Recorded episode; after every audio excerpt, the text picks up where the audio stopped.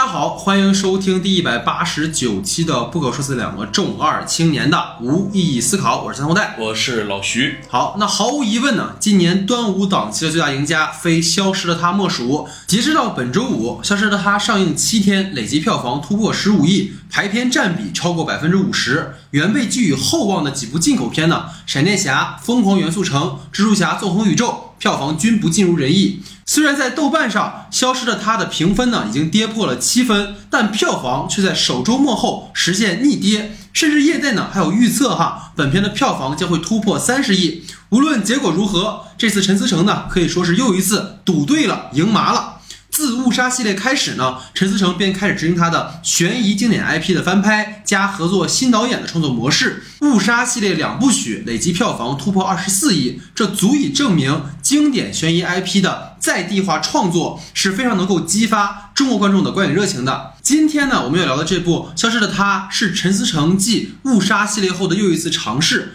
虽然口碑愈发两极，但本片的票房呢却蹭蹭的往上窜，也算是为冷清了大半年的电影市场注入了一针兴奋剂。节目开始前，还是要跟大家报告一下，我们的公众号呢从过去的 SD 的光影不污正式更名为播客不可说，在微信顶部的搜索框输入播客不可说就能找到我们。那我们改名的目的很纯粹，就是更方便来听节目的朋友找到我们，所以希望大家多多关注我们的公众号播客不可说了。进入七月呢，内地院线跟流媒体的电影剧集作品都非常丰富，我们会及时对热门作品做节目。关于我们的最新节目单呢，大家可以关注我们在公众号新闻专栏的通知，加入听众群跟我们互动交流的朋友，可以在公众号的后台留言入群，会有人拉您。如果大家觉得我们的节目不错，还请在泛播客平台的不如专栏帮我们点个订阅关注。并在专辑评下打个五星好评，也可以把喜欢的单期节目分享给你的朋友。谢谢各位，下面进入到我们正式的讨论环节。好，下面进入到我们的话题讨论环节啊。那今天第一组话题是由我来提出的。那我第一个话题是这样的哈。那虽然主创呢有提到本片的灵感来源呢是几年前泰国的一起中国孕妇被烂赌的丈夫推下悬崖的真实事件。但很多朋友都有讨论哈，本片呢翻拍自《为单身汉设下的陷阱》。那由于呢《为单身汉设下的陷阱》过于小众，所以在网上呢其实没有找到比较好的带字幕的一个资源版本。但通过检索呢，我有查到哈，这个《单身汉》这部电影改编自一出名为《Trip for Lonely Man》的戏剧，而这出戏剧呢还改编了另一部美国的电视电影哈，叫《失踪之谜》。这个片子呢是有资源的，所以想和老徐呢从翻拍片的角度聊一聊《消失的她》有什么优缺点啊？请你分享一下，你请。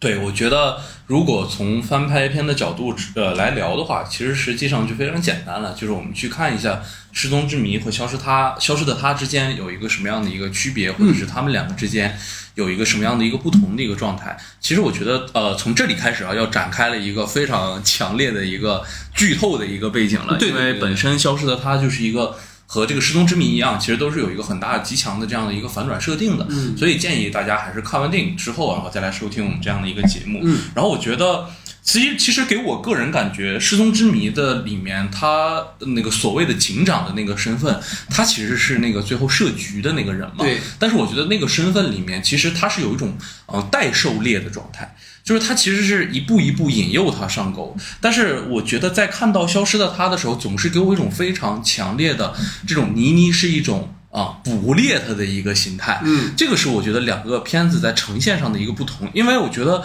基于这种呃待狩猎和狩猎的这个状态，能分析出两种状态来，就是在动机上的一个问题。这个因为如果说是一个待狩猎的状态，男主本身就是一个非常呃没有盲没有明确的指向性，他在这样的一个新妻子出现之后，呈现的更多状态其实是一种有动机的一个状态，嗯，但是如果说放到消失的他里。的时候，你可以看到这个男性在绝大多数情况下的时候，他还是有很坚定的自己的一个动机。啊，我就是要找到我的妻子，然后方便这个成为一个立案的一个证据，然后我回国之后好继承他的财产，这是一个很正确的、直接的一个导向。所以在这里面，你永远都能感受到，就是倪妮的身份或者是那个团队的痕迹会有一些过重。就你能感觉到哦，尤其是里面出现的，包括像文咏珊那个角色，就是他在呃，甚至是中间靠中间段落的时候，不断的向他抛出一个问题，就是你已经走入我们这样的一个陷阱里的这个故事，嗯，就让你感觉和《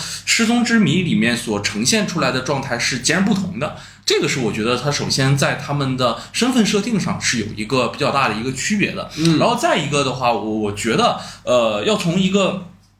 嗯，题材的一个角度去来进行描述吧。第一个，首先就是《失踪之谜》，我们看的那个版本，它是个电视电影，对。它其实没有那么过于或者是过多花哨的啊、这样的视听的设计，它更多的时候是嗯隐藏着情节点，然后一步一步的去推给你这种悬疑设定，这个是我觉得它里面的一个呃特征也好。但是我觉得在《消失的她》里面，其实对于呃，一步一步的去推进它的事件来讲，其实更多的，我觉得导演的设计会放在视听的角度上去给你呈现这样的一部影片。是啊，虽然待会儿我们会讨论它这个视听到底和影片之间是不是互相契合的，嗯但我觉得在看《消失的她》和看《失踪之谜》的时候的感受是完全不太一样的。嗯然后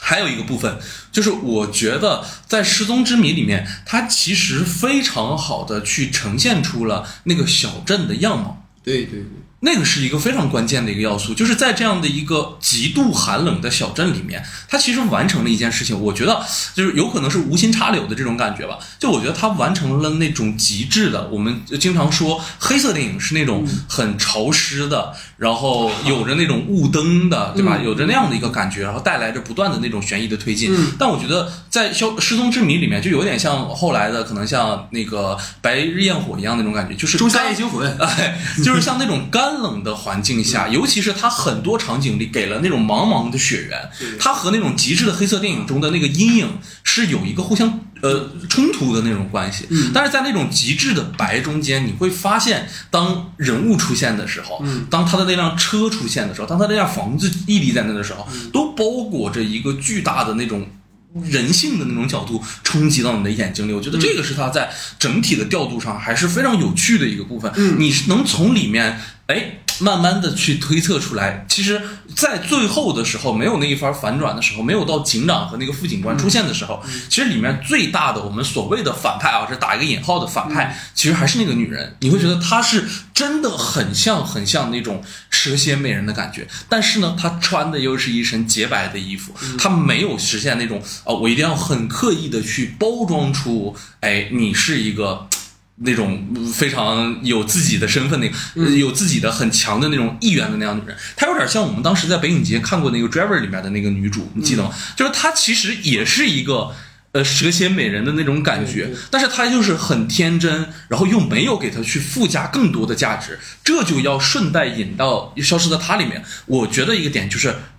其其一就是文咏珊的这个角色的设定啊，非常模糊，嗯，你不确定他到底是一个什么样的一个身份，什么就是动机。对他的动机是什么，然后包括他要做了一件什么事情，包括就是说，其实在这个里面。最应该体现出那种蛇蝎气质，那个有獠牙也好，有毒蛇的那个气质，恰恰应该是文咏珊的这样的一个角色。对但他只有寥寥几场戏就给他带过了对，且不提可能导演非常喜欢那种红色啊、黑色啊那样的服装在他身上搭配的时候带来的那种比较强烈的一个冲突感，再过渡到。他设置在了这样的一个海岛之中的时候，反而丧失掉了很多悬疑剧本来应该有的那样的推进。你比如说在《唐探一》里面，它其实或多或少都有那样的影子，尤其是他穿梭穿梭在泰国的寺庙里，然后不断的去找那个人的时候，你能够发现他有的时候会给他扔进去一点。啊、惊悚的那种感觉，然后穿行在那种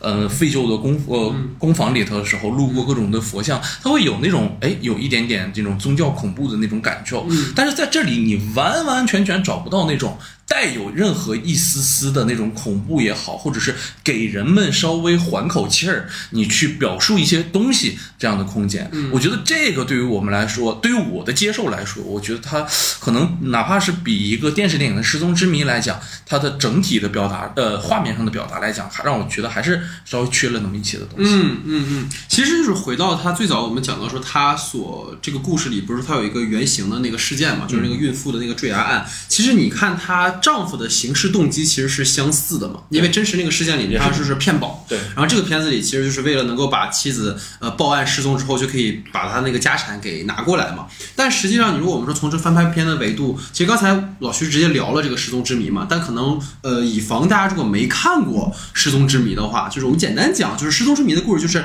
这个丈夫发现他妻子失踪了，然后呢有一个自称是男子妻子的这个女人出现在他的面前。然后男的呢想跟这个警察证明说这个女人不是他的妻子，但是所有的证据都指向这个男人就是这这个女的就是这个男人的妻子。然后最后揭露的那个反转呢是这个女人其实是这个警察的爱人，他们一起设了一个局，想要从这个男人的嘴里去听到他杀死了自己妻子这件事情。所以大家可以先如果没看我可以去补一补这个片子。然后我要想跟你分享的第一件事，就是从从你刚才讲的事儿，我在想就是。你想在失踪之谜里面，其实他们做的是一个无罪推定。嗯你有没有发现，就是他其实没有一定要把这个男的逼疯，嗯，他其实是给这个男的制造了一个比较极端的环境，让这个男的心中的那种恶和欲望被勾引出来。如果这个男的在被他呃被这个女人和那个牧师关到地下室之后，他出来之后直接就跑了去报案，说明这个男的就是无辜的。嗯，但如果这个女这个男的就冲到了银行要去跟这个女的证明说他不是要把这个钱拿走的话，就说明他是杀死他妻子的人。嗯而在《消失的她》里面，你会发现，一会儿我们还会详细去讨论这件事情，就是倪妮他们不知道用了什么样的一个二倍速的方式，就认定他是犯罪。他一定是犯罪者，所以他们做的一切的努力都是为了最后把这个人推到一个更加极端的，你如果不。呃，坦白的话，就会被我们杀死，做脑细胞移植，或者像《飞跃疯人院》里面那种切脑垂液把你变成一个，对啊，对，就是金币岛嘛嗯，到那样的一个程度。但实际上，它跟金币岛的不同点在于，金币岛就是他就是个病人，对，但这里面是他是个我们说可能有一点精神问题的普通人，所以我觉得这个点是大家也可以呃可以分享你们的观点。我觉得他是在处理对于这个案件的追踪当中不同的一个方式。嗯。然后我也非常认同你刚才讲的一个点，就是因为你刚才说的时候，我突然想到就是《猎杀风和谷》那个电影，嗯。它其实也是在一个完全洁白的一个雪山环。境，其实包括诺兰早年的失眠症，嗯。都是在一个极昼的，然后大雪天去呈现一个呃悬疑故事，跟我们所惯常所理解的那种犯罪片的模式，它所应该发生的场景其实有非常大的不同。而这种反差感，虽然大家如果看那个电视电影的话，因为我给你发那个资源，它就是四百兆左右，所以其实画面是很电视电影。百度云下载用了十秒钟，这个我我不敢想。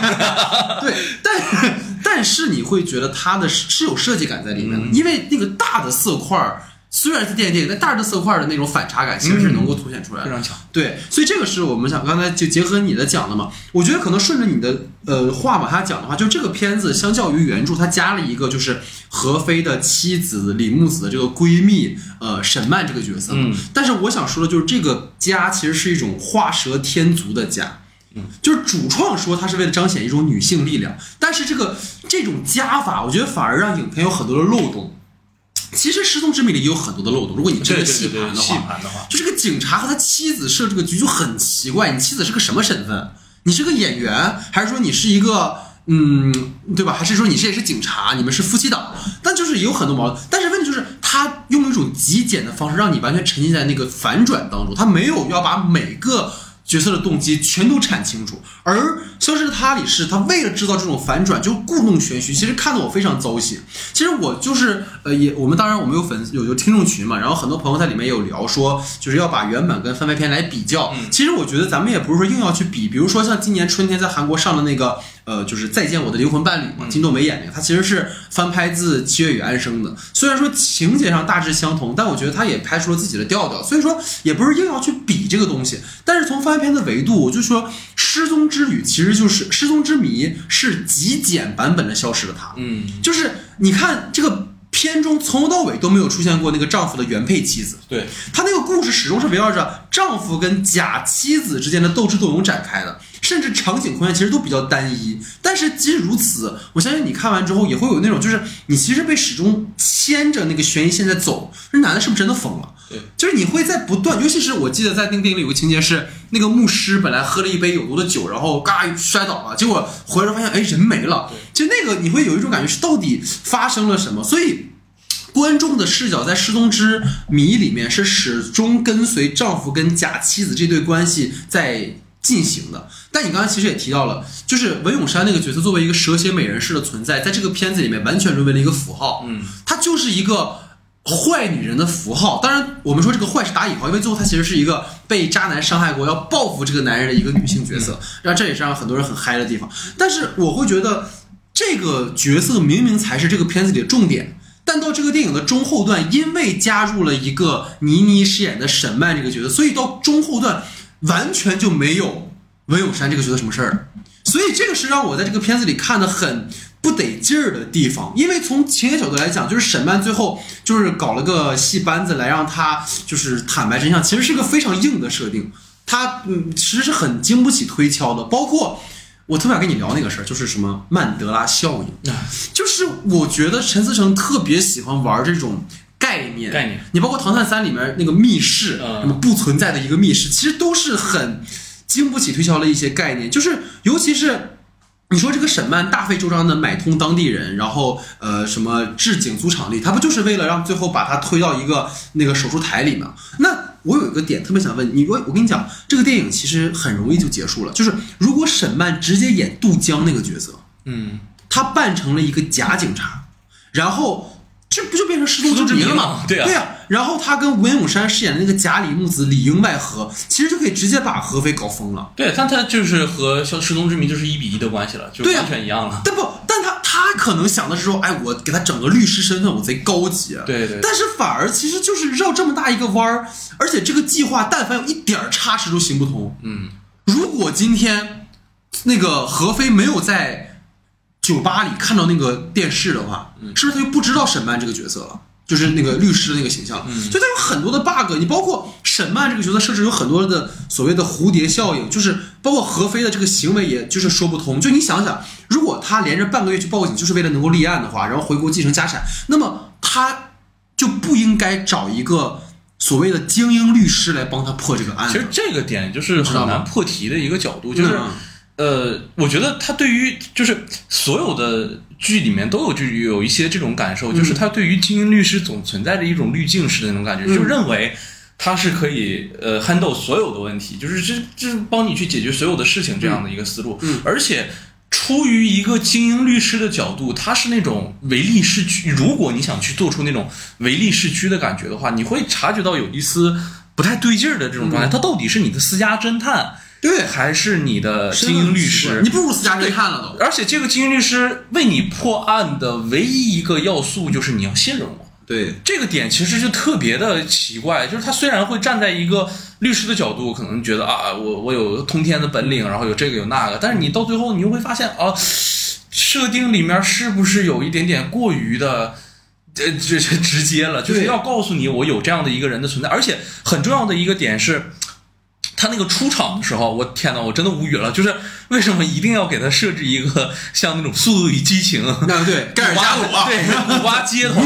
嘣一下就来了，然后告诉你，哎呀，我这我们有一面之缘啊，这种，然后你现在面对是一个你都不知道的一个东西。那个东西太刻意了，就感觉你好像是手眼通天那种感觉，就已经在铺设那个曼德拉效应的那个概念。对对对对对对对，而且不，我觉得刚才想跟你讲的那个最核心的点就是，我们都知道何非其实是杀害他妻子的真凶，对不对？嗯。那么何非在这个电影里要做的事情，其实不是找妻子，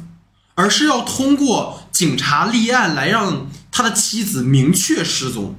所以他不应该找一个精英律师帮他去找妻子。能理解我的这个点吗？就他应该找个菜鸟，他应该找一个新手，什么都不懂，然后就会帮他断定他妻子就是失踪了，然后给他一些线索就完事儿了。对，他为什么一定要找一个明显可能会真的发现真相的人，然后前面做出一副我一定要找到我妻子的样子？他这样不就就是没有意义了吗？就你反而找你反而就是像你说，你给呃比如说东南亚那几个部门一些钱，然后当然这不是我们这儿，所以随便，然后人家就帮你一个盖一个章就结束了嘛。所以我就感觉这些事儿，就是你能想到这么周密的一个计划去搞死你的媳妇儿，为什么你就没法去再多想一步，去让你的杀人行径不被暴露呢？所以就是我觉得角色的行为跟动机在这个片子里是错位的，就导致你无论怎么反转，这个故事其实都很难的自圆其说。包括你这个故事整个后半段，何飞一直在跟他的呃一直在跟沈曼在一起，然后说要去找线索，但是你何飞这个人，你明明就是对你俩最重要的事儿，不是应该跟那个文咏珊对线吗？对吧？文咏珊才他妈的是那个可能在背后搞你的人，你为什么要去跟一个律师兜大圈子找那个人，然后一直躲着文咏珊呢？所以这都是我非常不理解的地方。所以我想问问你在刚才我说这些，包括你看的时候，有哪些点是让你觉得就是 bug 的感觉很重，让你特别想吐槽的地方在最后的时候的那场追车戏，方啊？呃，就是那个就是那个杜江啪一枪给他对对对，就是他其实我能够大概 get 到，就是导呃设置这个剧情剧本的一个逻辑是，他其实是觉得特别需要那个真的动枪的那一下，啊然后让他感觉到真正的恐惧，以至于最后的时候。吐真迹那个环节的时候，能让他唰一下子去说出来，他到底做了一件什么事情。他为的其实就是那句词儿嘛，对就是他一定要有设置一个特别大的一个对抗的力量，然后来去呃应应对这件事情。但是你其实感觉就是，如果倪妮是最后的黑手的话，他有无数种方式能给他带到那个地方。他为什么要去一定要设置那场很离奇的追车戏？这也是我有一点点没有办法理解的，对吧？就是他他特别需要一个很强烈的一个视觉上的一个东西，对，带给你这种非常强的这种类型感受，然后让你觉得啊，肾上腺升了升了升了升了，到了那个点了之后，啪给你拉下来，我要开始说故事的结局是什么了，就是。嗯，让人会觉得有一点点奇怪吧，就是总之就是觉得不太对劲儿。他是在用一个类型的思路去做一个悬疑故事，对。就是他最后那个追车戏，你包括你记得有一个镜头特别像速激，就是那种嗯。大的三百六十度的一呱大那个漂移。对漂移的那种镜头，就是你会觉得他好像为了这种东西，好像牺牲了很多的内容，包括刚才我们俩其实闲聊吐槽到他的点，就是说你为什么要设置这个时限？就你为什么要设置说我的签证有五天就到期了？嗯你知道最搞笑的一件事，他在两天的时候，我印象特别深，是朱一龙说过，呃，不对不起，何飞说过这样一句台词，他说没事儿，我过两天到期了，我回国我再回来。对对对对对对对，那你都能再回来了，你设这个时间干什么呢？对吧？我这个特别不理解，就是你不能因为误杀里有时限，因为误杀里是有时限的嘛。因为比如误杀二里面他儿子要做手术，他必须要这个时间。唐探三，唐探是因为你受雇于人家，你有一个七天的时间。然后你不能说为了这个实现去做，因为你这个实现本身就是一个一个轨迹，因为他本人就是凶手嘛，他不像唐探或者误杀，他是另一个思路去做这个故事，所以这个点其实我也是不太能理解的。而且其实如果说到就是最后结局的一个设定上面，嗯其实关联着《失踪之谜》，其实它会更像一个戏，就是因为它所有的。呃，论刑的方式，包括包括他推进的方式，它都是一种，其实他们是合法的，包括最后也没有杀那个兽医嘛，对对对对吧？但如果你放到《消失的她》里，它最后的结局，其实如果啊，想想翻供的话，其实非常简单，对，就是想翻供的话，就是说我受到暴力胁迫了，对呀、对呀、所以我的证言不是真的，对呀、对吧？这个就可以说，那你得到的如果这些事情都是呃错误的话，就是你是在一个错误的环境下逼出来了一句证言的话，这个本质上它并不能达到一种程序正义。暴力执法，你是一种，就是而且更何况你并没有执法权，你只是得到了最后的物证而已，但是人证你是没有找得到的。对这个就是我觉得可能会是一个比较大的一个问题，就是你你我们不能光图一时的爽而忽略了它有毒的那一面就是。程序正义嘛，其实。对，如果我们是用这种方式暴力胁迫或者得到出来的话，我只是说在这个里面，它确实有可能是对的。但是如果有一个人为了生存，他随口说了一件事情，然后最后给他判定判罪了，那和发生在我们 对吧，也发生过很多的这种冤错案，对吧？之之前内蒙古的那个事件也是一样的，就是程序正义难道不应该是我们当下进步了之后，反而拿来去讨论的一件事情吗？为什么程序正义成了包装最后结局的时候的一个被打倒的一个点呢？对，就你为了那种爽感，或者是说，首先我觉得要有一个点，我们在这儿要说清楚啊，我就我就别以防找茬啊，我在这儿要提，就是那个合肥的饰演者朱一龙说过的这句台词，就是我我不是合肥啊，我非常唾弃合肥这种行为。我们也要说，就是这个片子里面，包括当年那个泰国的那个呃妻子坠崖案的那个里面，就是我觉得男的如果这么干，他就该死，就该阉割他，就真的该死。因为那是犯罪啊那。是犯罪，就是我们不不在这讨论说基于性别的说这个男的有没有错，要不要给他洗白。大家如果就千万不要从这些角度理解，我们只是说从这个故事的本身的维度去呈现你的这个程序是不是公义和正义的。当然，你说他们是一出女性复仇剧，他就是要把这个渣男干死。如果大家觉得这个爽感达到了，那我觉得是没问题的。嗯，但是我们如果因为一时的激情去做这样的判断的话，可能在这个爽感之外会有很多的。不公义的事情发生，这个是我们要讨论的事情。因为说白了，倪妮他们这一组人是没有证据的，嗯，他们对这个男人的推定是建立在他过去是一个烂赌的人，所以他的形象不好，所以我就先天的认定他就是犯罪者，所以我给他设了一个局，因为我认为他是犯罪者，所以他就最后是犯罪者。这套叙事是当下特别可怕的一个逻辑，这个我们也没必要讲更多，反正就是大家懂我们这个意思，就是尽量可能在这个故事里面，如果他能把这个点修正是更好的吧。对我，们建议大家回播到不可说的第一期。对对对对，所以这个就是想想聊的点。当然了，我们说一个渣男最后被干掉了，我觉得是应该的，但是是不是用这样的方式，我觉得是有待探讨。因为像你刚才提到《失踪之谜》里面，他的所有的每一个动作其实都没有说非常。那你说有没有非法去监禁？也肯定有，但是他其实是完全可以自己出来的。嗯，但最后自己也逃走了。他就是想让他跑出来他。就是让他跑出来，他做这些就是为了让他最后勾出他的欲望，而不是我先给你定罪，你一定是坏人。嗯，对，所以这是我们讨论的第一个话题。那第二个话题哈，就是本片主打的是一出女性复仇剧啊，但我觉得片中对于女性角色的塑造可能是比较刻板的，所以不知道你怎么看。哇，我一定要提一场戏，就是我在看到这个话题的第一时间，嗯 我就想到了那一场戏。嗯，就是我不知道为什么，就是在文咏珊的那一场海滩晚宴的那场戏一出场的时候，我忽然有种看到郭采洁的感觉。我要你的全部。天哪，就是怎么能写出那种？就我我忽然我好像记得我看到那的时候，给你还发了条微信，难以想象，我还要在这种小时代的台词里再坚持一个小时，就就真的好痛苦。我觉得完全有很多可以把这个女性写得更有趣，嗯，更呃更有深度，更聪明甚至更聪明的写法。但是为什么一定要把它写的那么？抓马和蠢呢就如果大家觉得这个主打的是一个女性复仇，最后的赢家是女性，包括当下所有的网络热点全都围绕着男女对立的这一件事情，把女站在上风这件事情作为一个。我们的胜利来说的话，我觉得恰恰是导演在这里就是在利用女性的这样的一个身份，你完全没有看到对于这里来讲最重要的一个女性，在这里恰恰被物化成了那种所谓的欲望与美的一个象征，但其实他嘴里说出来那个台词，就是我觉得。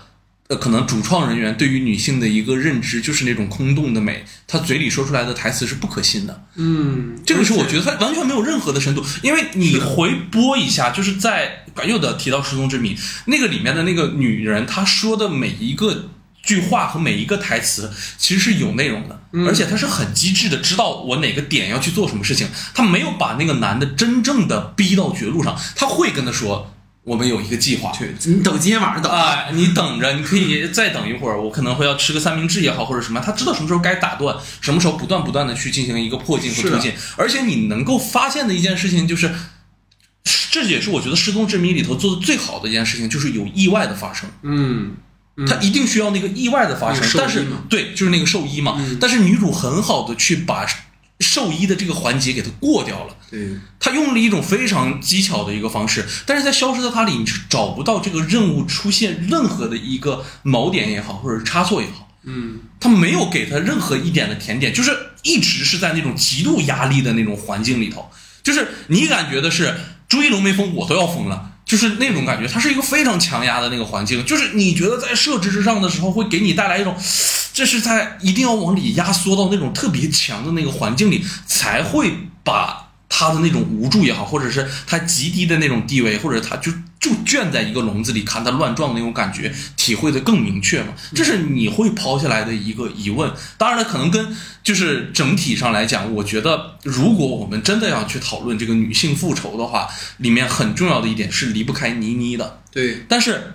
呃，还是注意到一点，我觉得本身而言，倪妮的这个身份是一个很暧昧的一个中间身份的这样的一个地带，就是呃，你我们去怎么评测他和李木子之间的关系呢？对吧？他其实给的极度暧昧，在最后的那一段闪回里面的时候，对你但是你大家都知道为什么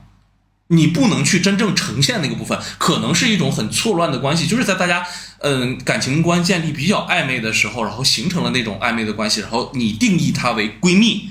但是这样的一个人，他最后所有呈现出来的面貌的时候，其实都是以一种非常中性的姿态撑到了你们所有人的面前。是的它本质上其实是并不是一个真正的女性复仇，真正的女性复仇，复仇的主体一定是文咏珊所饰演的那个假妻子的那个人，她的出现才会是对于女性的塑造，或者是我们说对于。整个女性的一个观点，但是她放在倪妮的那个身份里，她并没有去着重提及女性身份，反而强调的是她是一个话剧导演，这个才是她最想说的东西。对，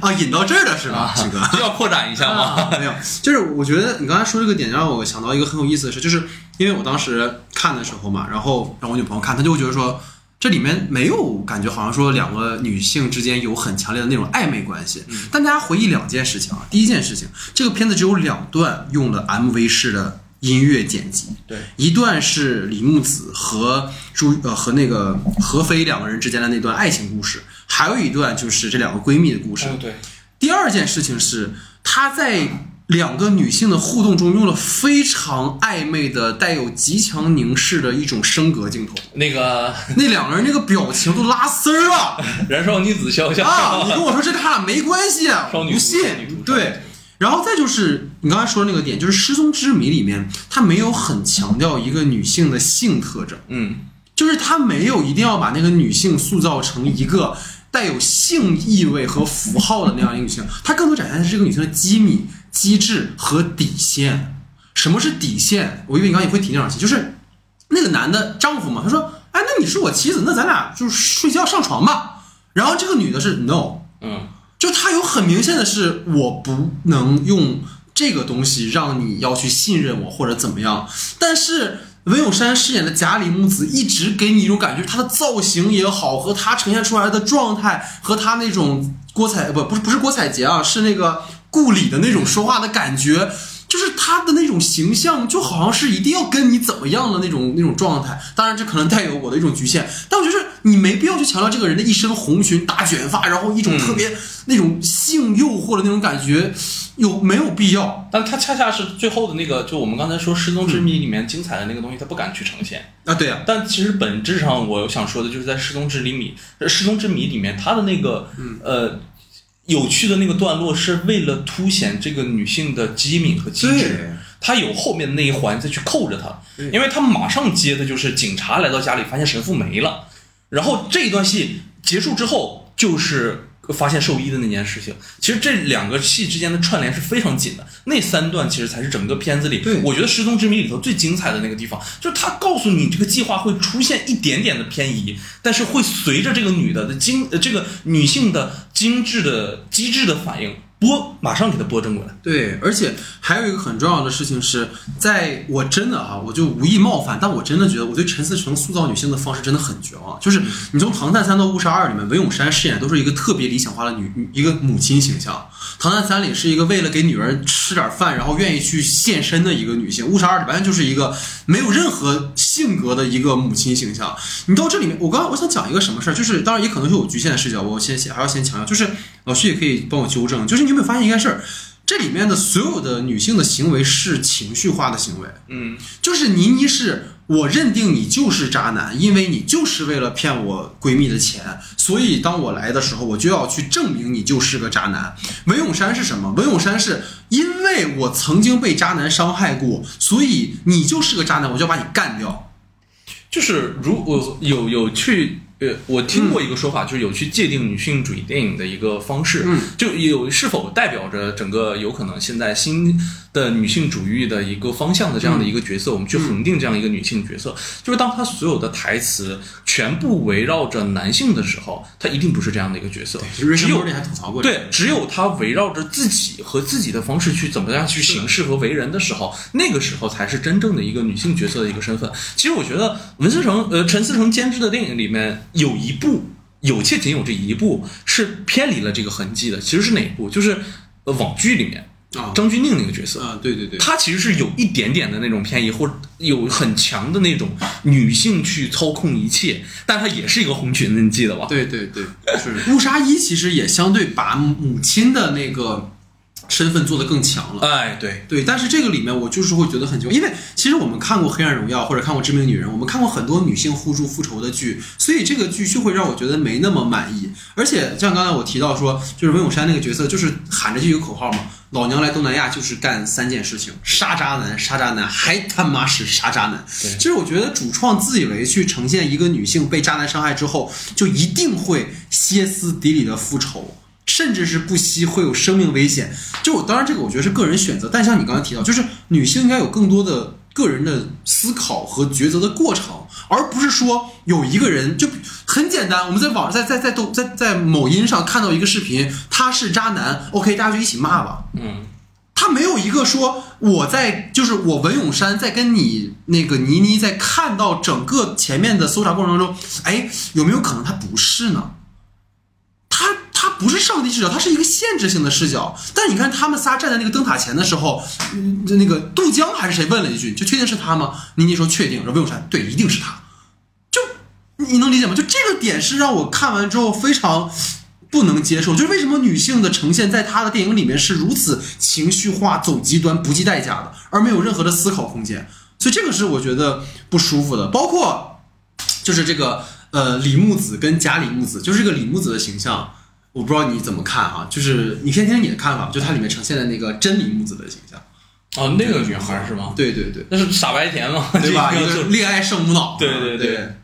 就是闺蜜如何去劝你，她是一条是个毒狗，你最后还是会选择原谅她，就是这个矛盾的设立也是有一点点，哎，很奇怪，恋爱脑的那种。对，就是我会觉得，就是你是真的是应了片名，你说你看她是女性复仇，但是你仔细看的是消失了她们。嗯所以最后说倪妮饰演的那个沈曼，你刚才说到嘛，那种运筹帷幄的那个模样，但是她其实也在经历一个失去挚友的过程。但是你看这个人到了东南亚之后，他就变成福尔斯曼了，嗯，就是理性到了极致，但他其实这个理性的冲动是很感性的。对，所以就是我觉得他思路其实是，就是你是一种很有毒的一个状态，它有点像什么？它就其实有点像达尔文主义。嗯我为什么这么说？就是因为你你可以看得到，就是在他所呈现的所有的男女关系中，都是一种狩猎关系，就是。呃，这种其实是无关男女的，嗯就是你可以发现的，就是如果她是一个弱强弱意识弱势一点的女性的话，她一定是男性会去疯狂的撕咬和捕杀这个女性，真理母子的，就真理母子的关系。但是当这个女人如果变成了一个可能是有一点点强势的也好，或者是毒辣的也好的时候，他就会变成一种狩猎和非的这样的一个关系。就总之，他认为的所有的感情关系里头，只存在这种互相扑杀的这种关系。啊，可能和当下也很也很契合，就所有人际关系之间都是这样的一种状态，但是他没有提供出一条合适的道路去解决这个问题。嗯就是他会告诉你，所有呃那个呃恋爱脑该被杀。对吧？那如果你是一个很强的女，你去杀男人，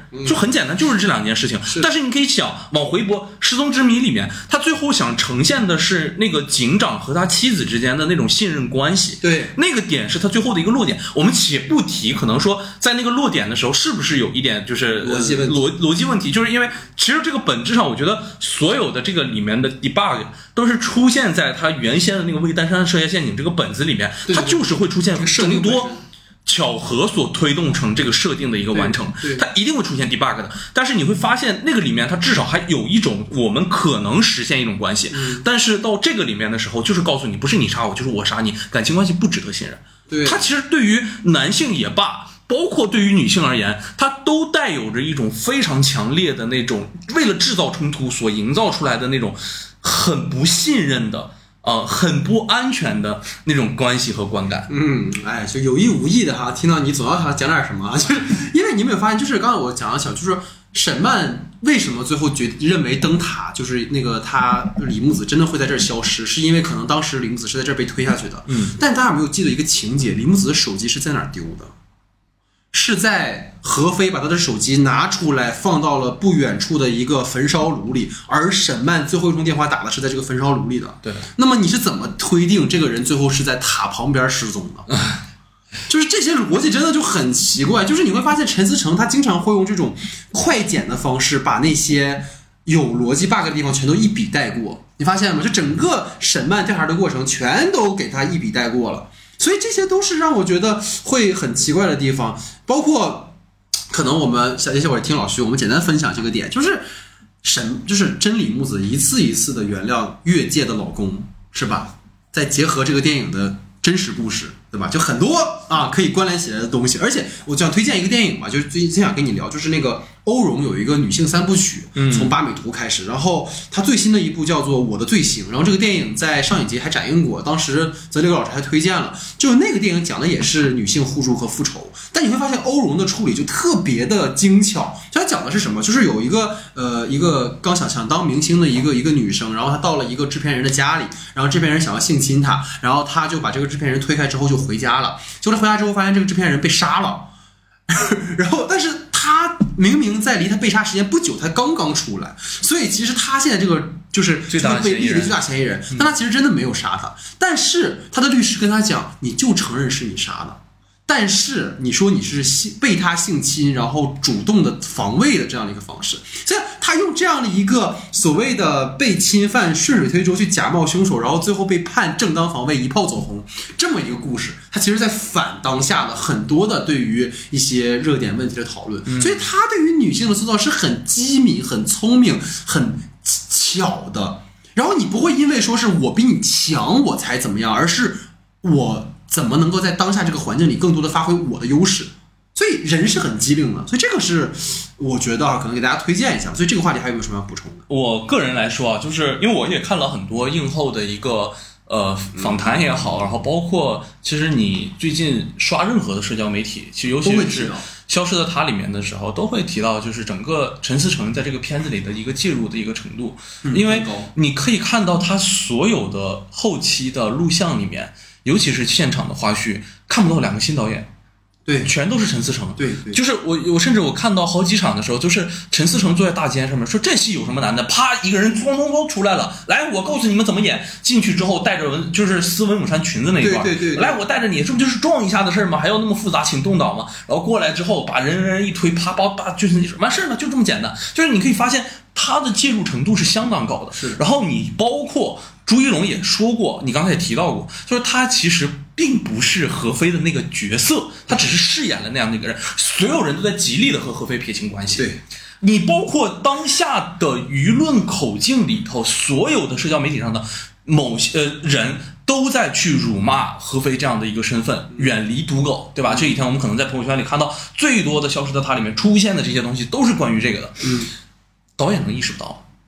如果我们现在就是把陈思诚作为导演的话，他是一个我觉得非常机智的、聪明的、机敏的那种人，他是一个很知道当下群众的情绪的这样的一个人，嗯，他也知道现在的引导的出口应该是在哪里，所以就像我们刚才说的，他特别知道像欧柔那个新片里啊，如何该在自己身份低微的时候利用自己的一些优势。优势是什么？我觉得呃，可能。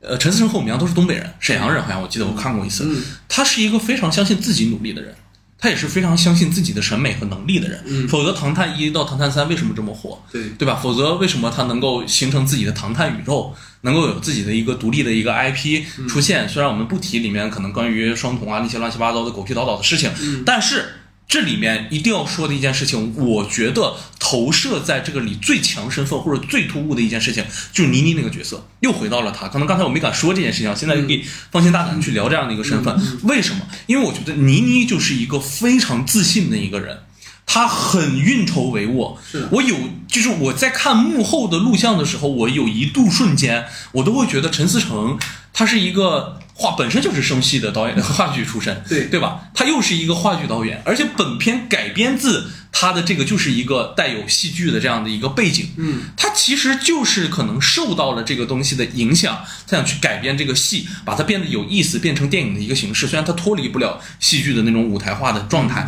但是。这个倪妮的身份是和陈思诚的身份是有一个契合的，嗯，两个人都非常自信且相信自己的能力，他相信可以通过自己的能力去改变这一切，和陈思诚的背景和出路是一样的，对。也得到过荣誉，在该该该干的时候想去通过自己的荣誉获得更多的东西，但这一刻他遇到了一个瓶颈，就是自己旁边至亲之人这样的一个消失，嗯，所以说。但带来的这个最大的问题就是他想吐槽的这个男性身份到底是谁？嗯，谁才是那个想一步登天的人？谁才是那个真正的打引号的凤凰男？谁才是到最后打引号的那个毒狗？其实结合陈导的背景和身份，就是一目了然的事情。好，那在我的话题之后呢，进入到老徐的话题时间哈，来你讲。其实我们在聊了不可说的很多期节目的时候，一直有一个特别喜欢聊的一个话题啊，就是戏中戏的这样的一个设定，对吧？比如说我们那个时候也聊过摄影机不要停啊，也聊过很多很多的戏，都存在这种戏中戏的这样的一个设置。嗯然后包括可能最近的我们还有巴比伦啊相关相这些类型的一些影片。那么其实到了《消失的她》的时候，刚才也提到了啊，里面有一个这个倪妮话剧导演的这样的一个身份。其实整个后半段的戏从倪妮介入可进来之后，我们都可以理解为是一种戏的状态。嗯那么又出现了戏中戏的故事，哎，我这个雷达就响了，特别想问一下。嗯老戴如何看待这部影片当中戏中戏的这样的设置？嗯，其实原版里面也有戏中戏嘛，对吧？但就像我前面提到，就是原版里面的人物聚焦的就是丈夫跟假妻子的这对关系，所以说你就不会有太多的去注意他的逻辑 bug 的地方，甚至他加入那个负责助攻跟混淆视听的那个牧师，其实都出来的比较节制。他没有一直在这个故事里面去承担一些很重要的角色，所以说这种精简的呈现就会让你更聚焦于这个故事本身的悬念的设置嘛。但本片里面就偏偏是要把每个角色的动机，我觉得做的都很全面。比如说合肥为什么要杀老婆，沈曼是怎么复仇的，所以就是你把故事做的看似很烧脑，或者说把这个戏中戏的局看似布的很精巧，其实反而是有点蠢的。刚才我们提到那个禁闭岛嘛，他其实也是那个绿巨人的饰演者马克·鲁法洛带着一帮人骗小李子，然后但是片子里有很多那种暧昧空间和引人遐想的情节和镜头，其实这是我理想中对于戏中戏的一种呈现方式，因为它会给观众一些留有余味跟思考的空间，包括去探讨说真相到底是什么。其实到最后，你说禁闭岛它真的就是小李子是一个病人，这帮人陪他玩吗？也不尽然。最后，我觉得马丁在处理这个电影的时候，他呈现的方式是只我只能去相信我相信的东西，就是即使今天我确实是一个正常人，被你们骗的，最后进入这个疯人院，那我也只能如此了。嗯，这是我觉得他很无奈，但是又很扎心的一个地方，因为很多时候其实当集体的环境的一种渲染和影响之下，你真的很难去判断说到底真的是什么。嗯就像我们在之前讨论，我在聊误杀二的时候，我说应然和实然的问题其实是一样的。所以在本片里面，你会觉得这个戏中戏也可以听听你的看法，有就是我觉得它是为了反转而反转，所以它很多的。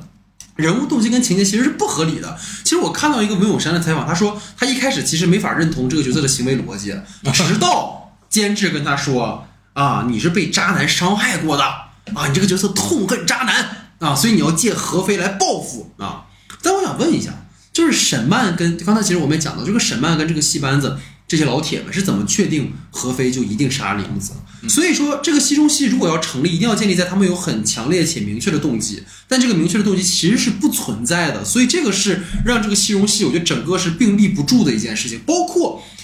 你戏班的这帮人，你是做话剧出身的，嗯，对吧？你们怎么就面对一个可能杀过人、精神高度敏感紧张的陌生人的时候，怎么能做到如此训练有素？演雇佣兵的，演警察的，演蛇蝎美人的那个信念感，我说实话，冲格莱美都没有，呃，不，冲艾美奖都没有问题。所以这是让我觉得这种夸张的假定性很让人跳戏。还有一个我特别想问你的点就是。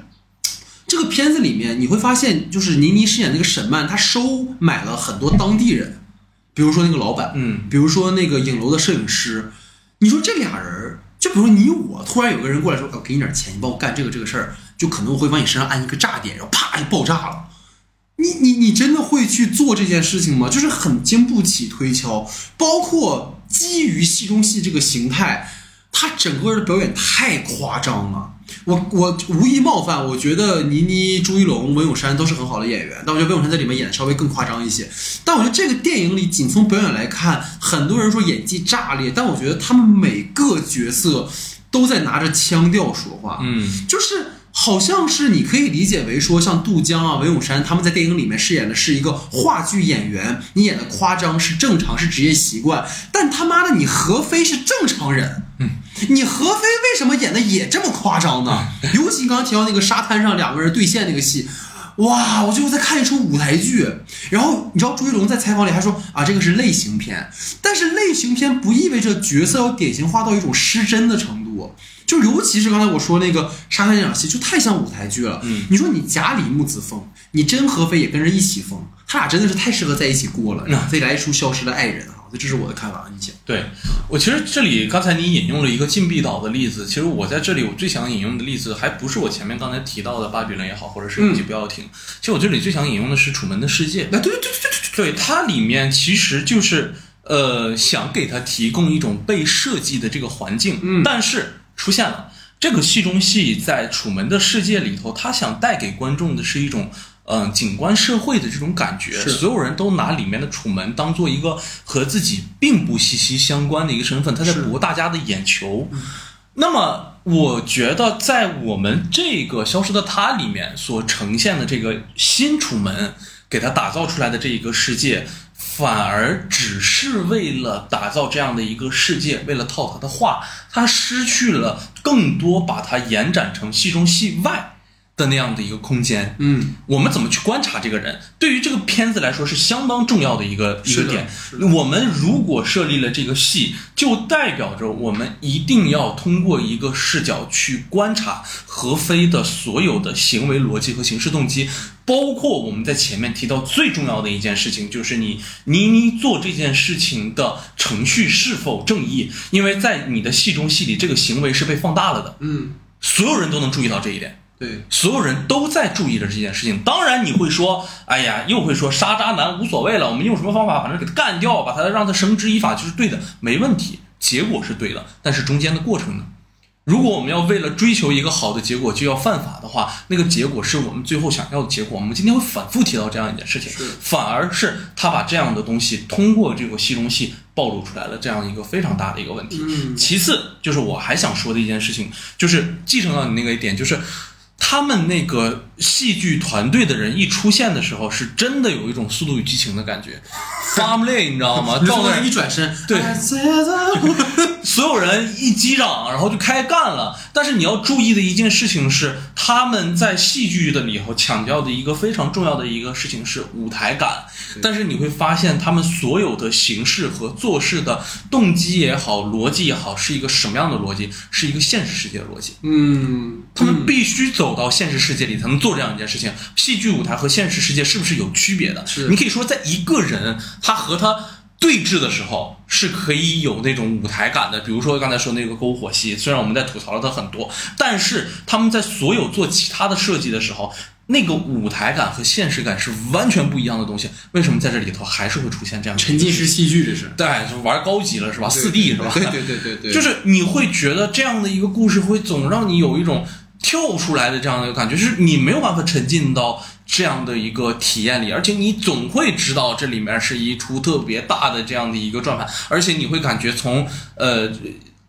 倪妮不断不断的去提及到自己的那个身份的时候，提到你要信任我的时候，他就已经透露出来了一些啊值得你去玩味的这样的一个信号。所以我个人感觉在这里面戏中戏有一点太结果导向型，他并不想依托着那个最后的戏啊也好，戏剧的那个身份也好，去给你呈现出来。一个呃，我想借由戏去表达一个更多的这种媒介自反也好，或者是探讨这个媒介的一个问题，这个是完全没有的一件事情。他甚至在原版的警长和神父，就是警长和前警长、警长和副警长副官的一个关系里头，延伸到当下的这个戏剧身份里头，我觉得是有他自己非常想使用的这样的一个主题，但是这个主题仅仅服务于他自己而已。对，并没有服务于到这个片子里，对，甚至拍摄拍着的时候，他自己都快以为这个是真的，而忘记了这是一个戏剧。对，这是搭台子，大家一起来唱戏。因为《失踪之谜》里，他们三个可能都是警察家属或警察同事和警长，他有真实身份。对你这里面，你所有的人，就是我特别不懂的是，这帮人是为什么要跟倪妮干？倪妮说好，她是我闺蜜，或者她跟我可能有更呃超越友谊的一个关系。那你其他人是为什么呢？你你做这件事你不怕犯法吗？而且你有没有搞就？很有意思的事情是，最后那个咱们特别呃习以为常的那个字幕出来的时候，这帮戏班子的人不用受罚吗？你们在干什么？就是很呃，字幕嘛，啊，是就很奇怪啊，所以这可能是我们在讨论这个话题时候在聊的点哈。对，然后我的第二个话题啊，其实我们可以看到，就是包括在前文的时候也有说过，就是这样的一个故事，其实依托着一个现实主义题材发生过的一个事件，对就是我们所谓的那个泰国杀妻骗保案件。嗯然后包括这几天的时候，其实那个泰国杀妻案的当事人女主。那个女生，嗯，最近也有在小红书上面去进行一些发帖，然后描述自己在看完《消失的她》，然后再结合着自己独狗老公的这样的一个身份所发出来的一些观点，其实都是一个能够使电影走进现实的这样的一个事情。对，但是啊，这里提一个但是，你认为《消失的她》在这个影片的所有维度上的呈现，真正践行了现实主义的风格？嗯嗯嗯，其实当时在你提到这件事情的时候，就是你说监制他有这个真实原型作为依托，但其实我刚刚也呃衔接闲暇间我问你，我说我觉得它不是一个现实题材的故事，就当然它取材于现实，但它其实完全不能用一个现实主义的一个模式来套它，就因为它是一个其实是一个有很强假定性的一个类型故事，嗯因为陈思诚从误杀到消失的她来说，他的视听呈现跟故事讲述都是很类型化的。包括刚才我们在吐槽他那个车戏，有些镜头调度其实还不错，但是它跟整个故事其实是割裂的。对，包括你刚才说到那个类似于像《速度与激情》那种 family 的那种设定的感觉，包括我特别想吐槽，我相信你也会讲，就是这个声音的，因为我当时是在杜比影厅看的。哎，就本来他这个声音设计就有点太刺耳了，但我杜比看就是又放大。你说你硬夸吧，这可能是导演的一种刻意制造的悬疑效果。但我说实话，他就是在处理声音的时候没有处理好，就是他高频的那个音调已经影响到你的生理产生不适了。它不是说控制在一个合理的音域范围，让你产生一种悬疑效果。比如说我们说诺兰的那个 Shepherd 的音调的那种感觉，它给你产生一种不断的循环的那种悬疑感。它这里面就是典型那种一一一惊一乍那种我们说 jump scare 的那种感觉，就让你啊一下，然后就典型构建出那种镜头冲击力不强，然后情节不够，音乐来凑的感觉。而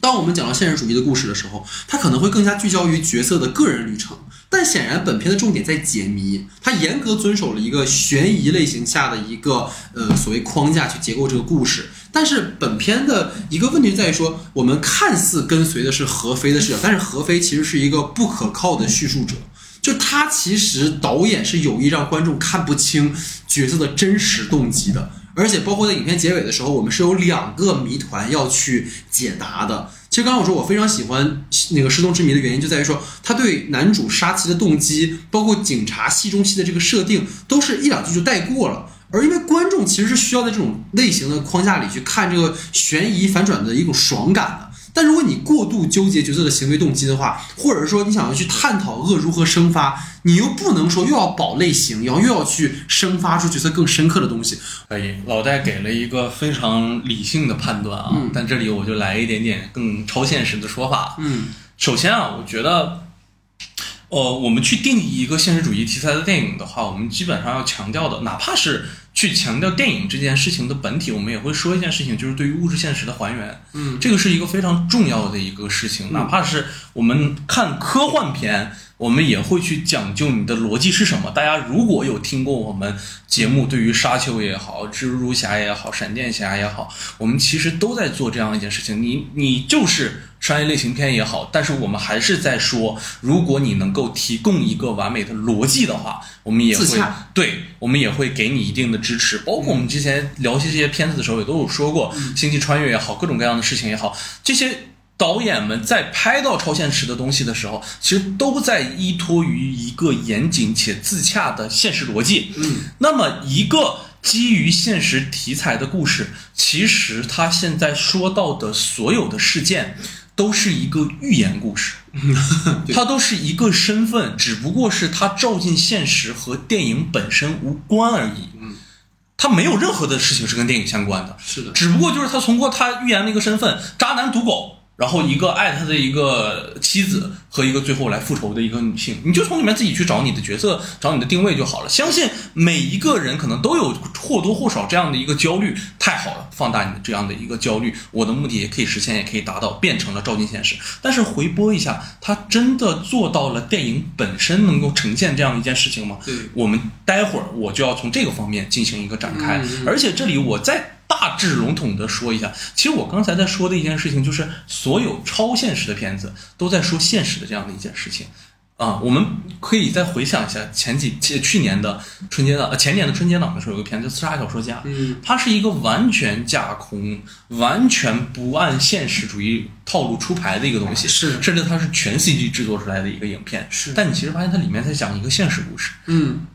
但是现在所有的中国的现实主义的短片都在讲一个超现实的一个事情。嗯，为什么这么说？我想通过本片的两个细节来去勾勾勒。嗯第一个就是我觉得，自从我二零二三年之后，二零二二年底之后，我进影院的时候，我一定要看的一件事情，就是所有制作周期是在二零二零年以后的片子。你有没有出现过跟疫情相关的东西？这个是能唯一印证你到底是不是在现实题材叙述的一个东西。而且你回头看一看影片当中出现的监控右上角的日期是二零二零年的五月，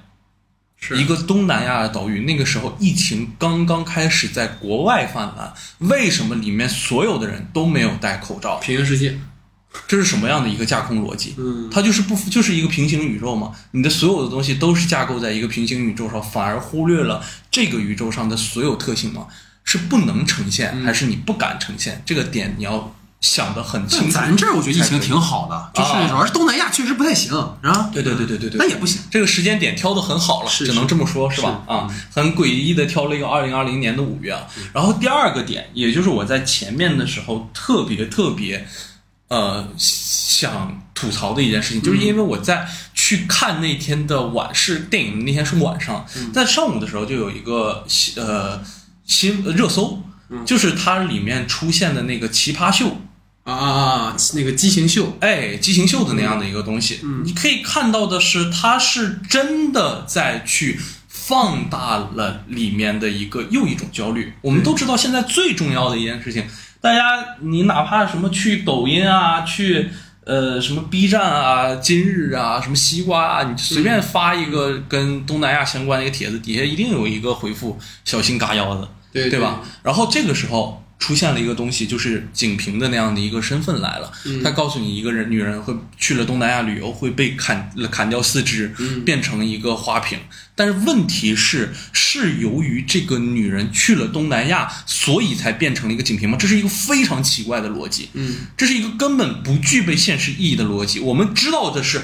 她可能确实有这样的一个事件或者是事情的发生，但是他们之间有没有必然且必要的联系？嗯，这个是我们应该去想的一件事情。嗯，我不可否认的就是这件事情绝对有它真正的。呃，背后所存在的一套逻辑，我宁愿去看一部纪录片，去完完整整的记录出来这样的一个畸形秀，它到底会去筛选什么样的人，他用一个什么样的方式。你对于其呃畸形秀这件事情的刻画本身是一个现实主义题材的事情，但是你在这里使用的他妈的是一种魔幻主义的方法，对是他进入了自己的一个回忆的时候，来了一段自己吐着烟圈，看着奇葩秀，呃，看着畸形秀，然后出来了这样的一件事情。但所有当下的讨论全都是围绕着现实主义题材本身，他们认为这是一件真事儿。你是不是存在着一种引领着现在当下气口的一种情绪也好、宣泄也好，非常重要的这样的一个引导作用？OK，你说我拍这个东西没关系，我只是想去呈现它而已。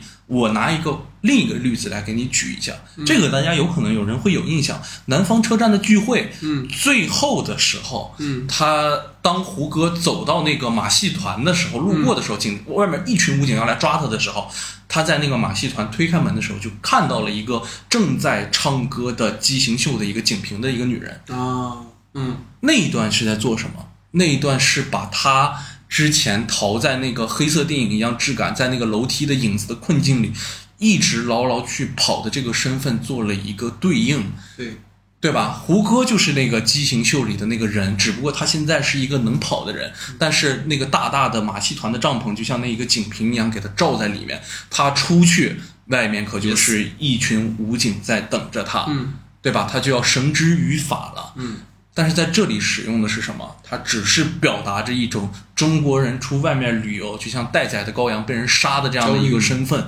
你这里是一个魔幻超现实主义的一个写法，但是你触动的是所有现实主义的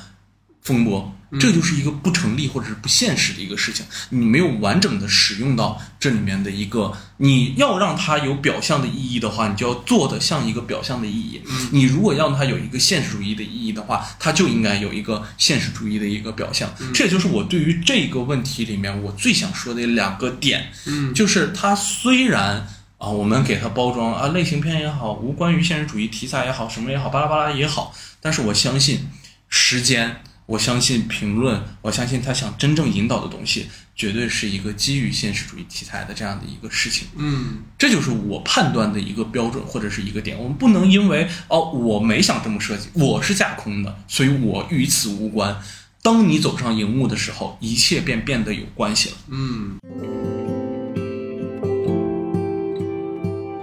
好，最后进入到我们的延伸讨论环节啊，两个话题啊。第一个呢，就是我非常的，其实跟大家讲是这样，就本来这期节目是想周二、周三录的，但是因为一些就是时间原因啊，所以我们拖到周五。但最关键的点呢，就是我写写这个文案的时候是周二写的，然后写这个文案的时候呢，这个电影的票房应该是有十个亿左右。然后今天早上在更新文案的时候，发现哎，已经十五个亿了。所以想问问老徐啊，你怎么看待这个电影的票房的节节攀高，或者说它在首周末之后实现了逆跌这件事情？大家为什么会对这个片子这么强的观影热情？因为其实最近有很多别的电影嘛，对吧？听听你的看法。嗯对，其实同档期的电影还是蛮多的，然后包括给嗯逼退档了的这样的片子也是有的，但是在这里可能还是蛮佩服王宝强导演的。啊 八角笼八角笼中遇到了这么大的一个对手，但可以看一下他后续的一个表现。嗯但是回归到话题本身吧，我想说的其实，呃，关于高之外，我其实蛮想提的一个点，就是大家对于现在很容易出现的一个现象，叫逆跌这个事情，嗯很感兴趣，包括它也出现在热搜上了。嗯所以我们想好好的去聊一下关于逆跌的这样的一个状态。其实我自己的一个观点里，我觉得它的票房初期如果是一种一路走高的一个现象的话，它和真正的抖音营销或者是和社交媒体之间的传播一定程度上关系不大。嗯但如果当它出现了逆跌之后，这个词一出现的时候，它和社交媒体的关系是非常大的。嗯而且其实它是有当下的一个非常重要的一个呃宣传的途径和依据。嗯这个就叫自来水啊，我们也可以理解为是一种自来水。当然里面有没有注水的成分我们不清楚。这个东西是什么？其实是小红书。嗯现在有非常多的人喜欢看完电影之后，在小红书里去打一段影评，或者是自己的一个感受。当然了，这个不并非是专业影评啊，因为在小红书里头可能更多的是强调一个自己的个人感受，因为它本身就可以理解为一个。呃，点对点的这样的一个方式，因为它只能够刷到自己感兴趣的东西，所以在那个感兴趣的东西里面，很多东西是出于个人视角的一个观察的一个现象，它并不是一个很长或者是很慢的这种知识环境，嗯。它反而是一种很平、很快的、很短的这样的一个环境。所以我们在这里能够感受到的就是，小红书上面我也看到了一些关于小消失的他的一些评论啊、评价也好，其实大家非常在意的是一种女性的焦虑。很多人看了这个片子之后，在底下的回复里，他可能呃，在他的推文里头，他可能写到的就是感受到了这种男人的不值得信任，这种赌狗不值得信任。然后在底下的底下就会有很多很多的姐妹们跟他们共享这种感受，我也有这样的一个感受，大家获得了一个共鸣，甚至在底下的时候，我也想去看看这样的一部电影，就是导致这样会在女性之间形成一个非常。啊、庞大的一个传播和口碑的一个效应，而且我其实发现，在我的朋友圈里面，很多很多的女性朋友们都是会看完了之后发表一个评论的，而且这个发酵的速度还是呃蛮快的。你可能前一天看两个，后天就四个、八个这样的一个传播的一个效率，所以它出现逆跌，我觉得一定程度上对于当下女性的焦虑来讲，是一个非常重要的一部影片。但是啊，又是有一个但是了。但是我觉得这不一定是一个真正能够实现女性的焦虑，或者是缓解女性的焦虑，或者是真正指明了一条路。就会让你更它还是如有神迹一般、机械降神一般的告诉你，是一个有导演的能力的这样的一个人，才能够帮你拯救你嗯嗯脱离这一片苦海。如果你真的生活中没有这样的一个神力，跟你去造梦、造一个现实的这样的一个导演，对不起，你的生活还是一个正常的生活，你被杀也就被杀了，甚至这也是我觉得很吊诡的一点。他在最后的时候一定要用那个母凭子贵的那种胎儿去告诉你，我其实怀了你的孩子。啊，那个真的我都这一切吐了，当时看的。这个就是让你觉得女性还是一种，哪怕她在临死的那一刻，她发出最后的遗言、最后的道言，面对着自己最爱的人，他说的内容还是关于女性偏见本身，而不是关于女性自己，而是告诉你，我有你的孩子，我要给你一个最大的礼物，对吧？他把那个女性的。被压迫、被愚昧、被就是那种愚蠢的形象发展到了一个极致，从而凸显那个男人最极致、最极致的那种狠心、决绝和无情。当然，我们如果能够真的去仔细想这个片段的话，我们会知道这里存在着一个错位或者是倒置的一个性别和身份的关系。但是在这里，我觉得如果看到了，只看到了那样的一个预言的身份，极致的恶与坏。反而我们和恶之间的距离会要越来越远，我们没有一个真正的去解决恶的办法。我觉得我换个维度吧，就是你说它票房为什么会高？我觉得还有一个很重要的原因就是拍片的问题。嗯，就是《透明情侣侠侣》为什么要撤档？其实很大的原因就是因为它在先期的排片好像只有百分之四到五左右。然后如果大家去那个灯塔的话，去看就是呃灯塔专业版，它是这个专门看那个票票房的，就是现在排名第一的这个。呃，那个消失的她的排片有百分之五十，但是到我爱你就是韩林导演那个新片，其实有百分之十几。所以就是因为陈思诚本人跟我们都知道嘛，跟万达的关系，所以他其实会争取到更多的排片，而争取到更多的排片的同时，就一定会压制其他作品的排片。就像之前春节档的时候，为什么说《满江红》和《流浪地球二》的票房会高，也是因为他们本来的时间就比较长，所以说他们就会占据排片这件事情。所以这可能也是他，我觉得逆跌的一个比较重要的原因，因为你影院就只排这个电影，或者是说在黄金时间可能排的更多的是这个电影。那么对于普通观众而言，他走进影院来看，他肯定会找一个对于他来讲时间更方便的电影，而不是找一部他更想看的电影，对吧？其实对于普通观众来讲，其实没有什么区别。我看《我爱你》跟我看《消失的她》，反而《消失的她》类型上可能还更占优势一点。所以这是我的一个从市场维度的一个看法。那还有一个，其实就像老徐刚才讲的，就是你刚刚可能提到的是一种从纯宣发的，或者是从一个纯的口碑的一个发酵的一个方式。那其实我刚刚讲，就是它其实是结合了不仅是女性复仇，或者是说所谓的女性焦虑，也有很多热议的话题，比如说像什么恐育啊，然后包括什么坠崖案啊，他一定要拿坠崖案去捆绑销售，包括所谓的这种白富美配凤凰男啊，类似于这种东西，就是他有意去制造这样的一些点，其实也能够引起一些所谓的话题度。我觉得，因为大家毕竟现在更多的还是会看短视频嘛，就是这种发酵的一个效应哈。然后这是可能是我我们认为共同来讲，它为什么会票房会这么高。然后再有一个就是我们想再聊一个话题，是关于说，呃，怎么看待陈思诚当下的这个所谓新导演加经典 IP 的一个创作思路的哈，因为这是大家能够看到从误杀到这个电影，包括在这个电影的路演的时候，说误杀三也在筹备当中，包括唐探的网剧的第二季也会出。所以说，你觉得这个模式如何，以及它是一条可复制的商业片的创作路径吗？听听你的看法。嗯，我觉得，哎，我自己来讲，其实对于整个刚才所谓的这种新导演加经典 IP 的创作思路里面，嗯我唯一认可的啊、就是嗯唐探网剧的那个前八集，对对，前八集其实就是两个导演嘛，一个是柯文丽导演，还有一个是姚文义导演。嗯我觉得他们的真正的嗯创作思路里面，应该我觉得就是陈思诚可能或许 and maybe 觉得网剧这个东西就是给他们去玩的一件事情对，然后没有过多的去参与。但如果像现在这样的一个状态，它是以一个非常高存在感的身份介入到一个影片里的话，我不觉得它是一个很好的创作思路，因为毕竟我们说 Marvel 他是凯文·费奇当他的一个执掌呃掌舵人，他是不一，他可真没有参与到片场里把自己的身份、自己的存在感干得那么高。啊，没有去影响到他，可能是最后会给他一个方向，但不会真正去影响这个影片的一个走向。但我觉得，如果是新导演加经典 IP 的一个思路的话，一定是需要的一件事情，就是你要尊重这些导演们或者是这些新导演们。你要给他们一定程度上去扩展的一个空间。包括好像柯文利导演最近也有一个新片叫《默杀》，嗯嗯，在釜山的时候其实也有上映，然后最近好像也有在呃台湾做公映。然后我其实觉得这个思路的话，也可以去往后面看看各位导演最后的一个拍片的一个成果，而且包括唐探的那个网剧二，其实也拍摄完了，现在正在后置的一个过程中，我们也可以到时候去期待一下。但是如果说仅仅是存在于可复制不可复制来说，我认为，嗯、